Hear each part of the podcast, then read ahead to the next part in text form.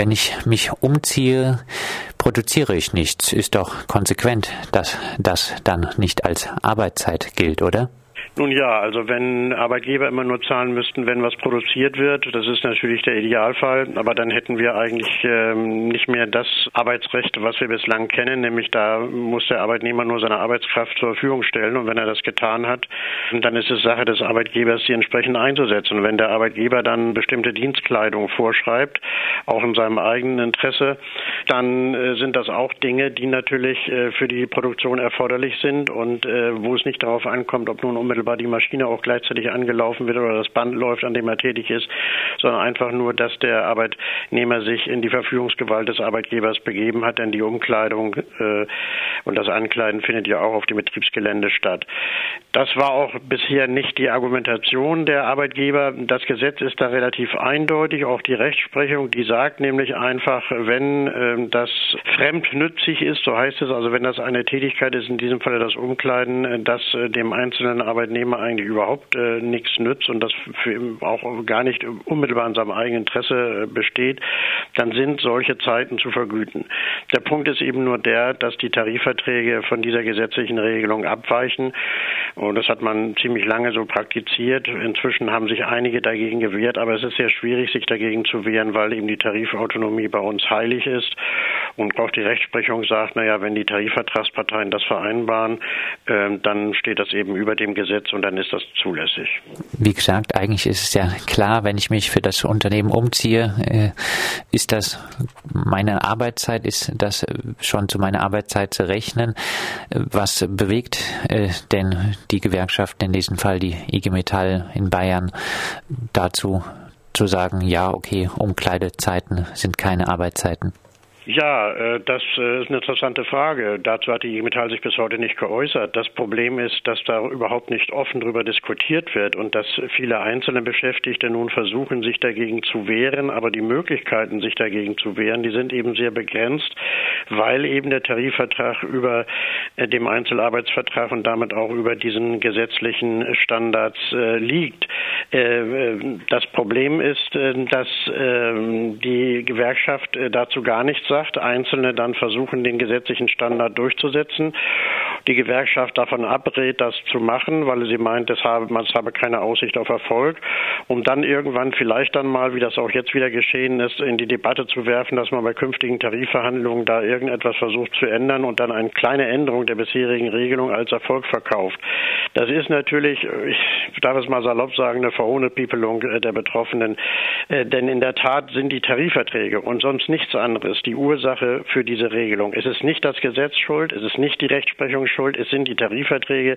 Die Metall hätte es jederzeit in der Hand durch eine Nichtvereinbarung sozusagen und durch das völlige Ausklammern dieser äh, Regelung, genau wie auch äh, beim Thema Leiharbeit, wieder den gesetzlichen Standard herbeizuführen, sodass also irgendwelche Änderungen, wenn sie denn jetzt gefordert werden, auch im Zusammenhang mit Tarifänderungen keinerlei Erfolg äh, darstellen können, auch nicht so verkauft werden dürfen, sondern einfach nur dann äh, eine Anpassung an gesetzliche Regelungen darstellen. Offizielle Begründung dafür gibt es nicht.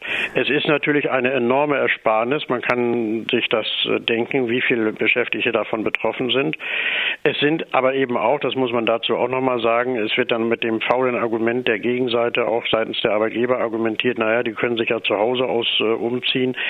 Ähm, das Problem ist, es ist Kleidung, die verschmutzt ist sehr oft. Es ist zudem Kleidung, die mit äh, Firmenemblemen zu versehen ist. Das ist niemandem zuzumuten.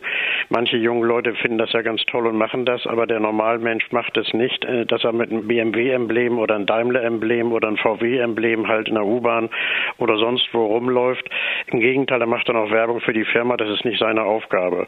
Also auch das ist äh, keinerlei Alternative, wie es teilweise dann immer gesagt wird, dass man das ja dann zu Hause machen kann, um sozusagen Zeit zu sparen. Im Gegenteil, es ist eigentlich eine Missachtung auch äh, der Freizeit der Beschäftigten, die dann oftmals, wenn es Pendler sind, über sehr lange Strecken hinweg äh, diese Kleidung tragen sollen.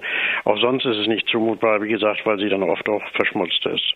Nicht nur bei BMW, auch bei VW zeigt man sich von Seiten der Arbeiter flexibel, was die Arbeitszeiten angeht. Äh, so wurde kürzlich beschlossen, die Samstagsarbeit auszuweiten.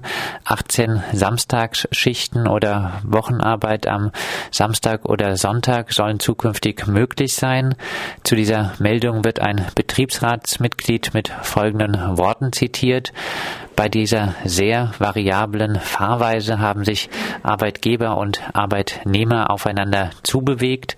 Auf der einen Seite zeigt die Belegschaft Flexibilität, auf der anderen Seite können wir im nächsten Jahr 40.000 zusätzliche SUVs bauen und sichern damit auf breiter Ebene Beschäftigung im Werk Wolfsburg ab.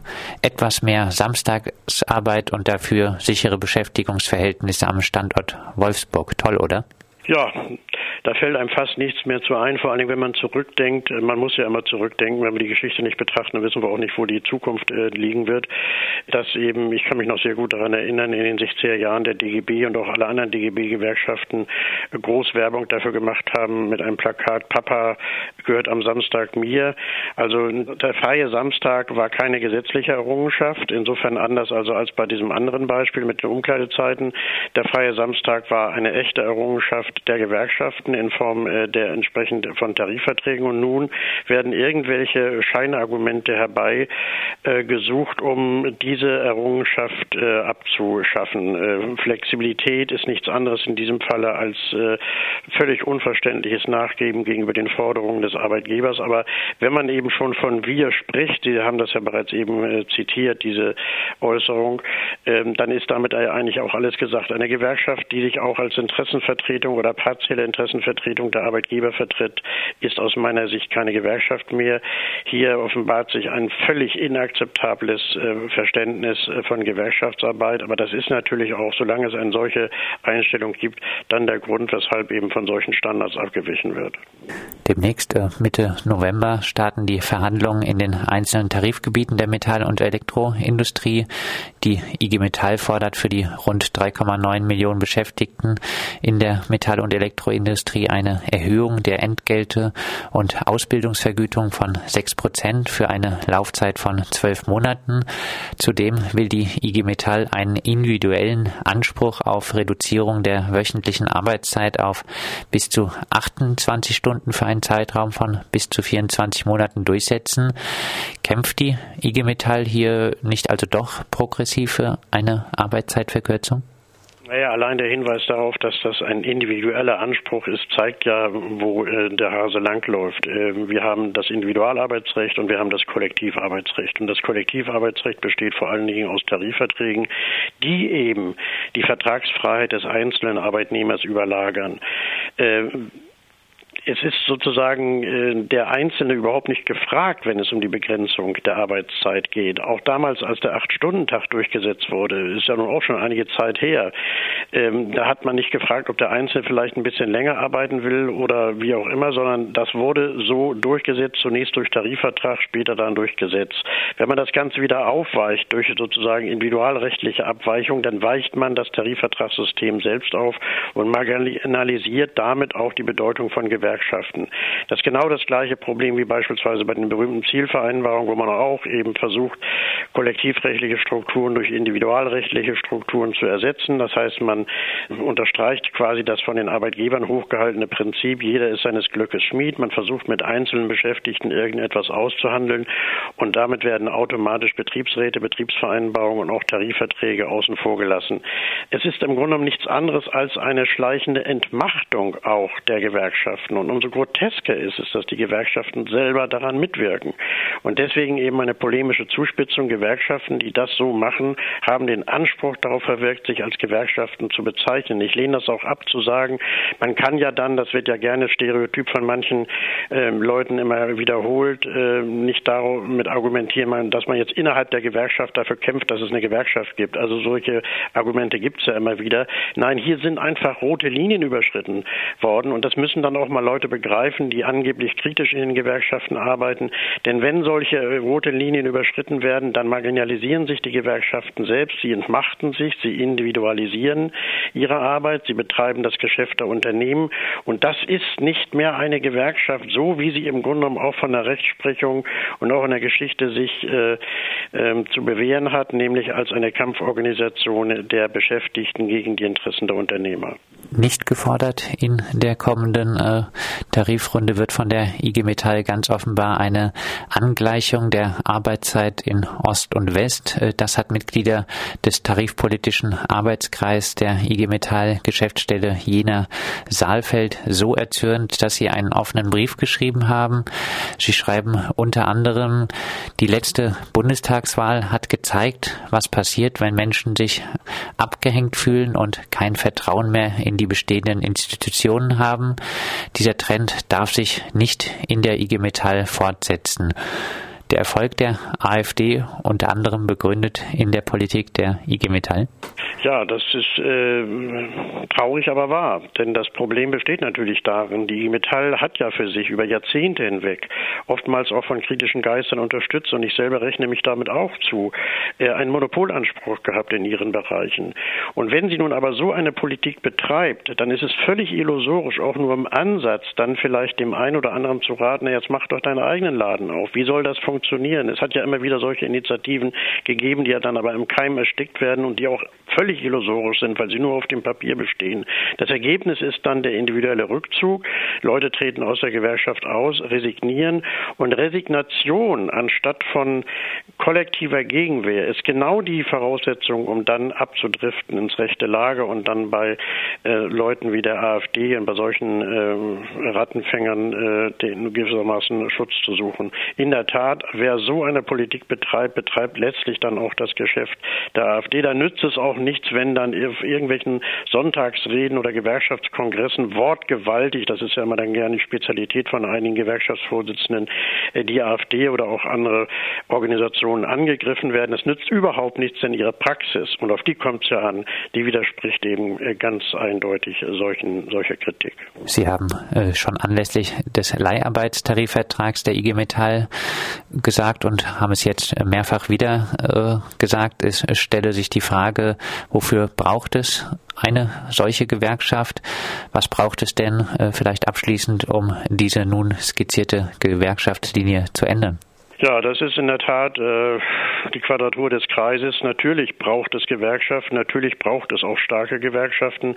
Aber je mehr sich eine Gewerkschaft, die eben auch einen solchen Monopolanspruch ja hat in ihren Bereichen, da gibt es ja auch praktisch keinerlei äh, Konkurrenz in Anführungszeichen, eben halt einer solchen Politik verschreibt, umso schwieriger wird es dann, äh, Veränderungen entsprechend einzutreten. Das Problem fängt ja bereits da an, äh, wo es letztlich um das entscheidende Kampfmittel der Gewerkschaften geht, nämlich den Streik.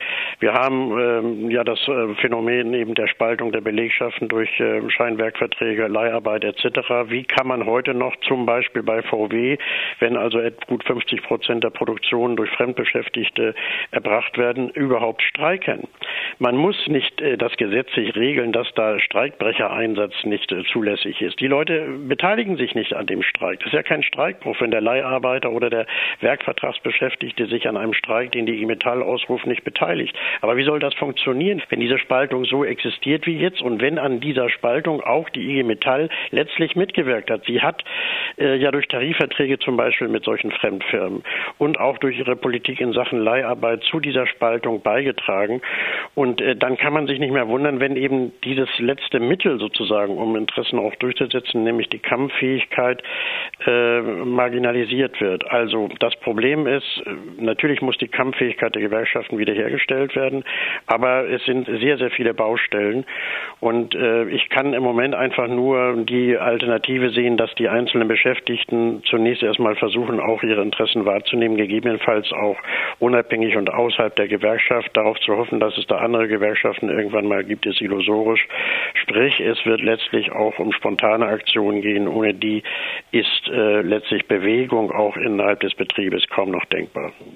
Das sagt Dr. Rolf Gefgen, Arbeitswirtschaftsrechtler und Autor aus Hamburg. Mit ihm haben wir über die Arbeitszeitpolitik der IG Metall gesprochen. Sogar Umziehzeiten müssen nicht unbedingt Arbeitszeiten sein.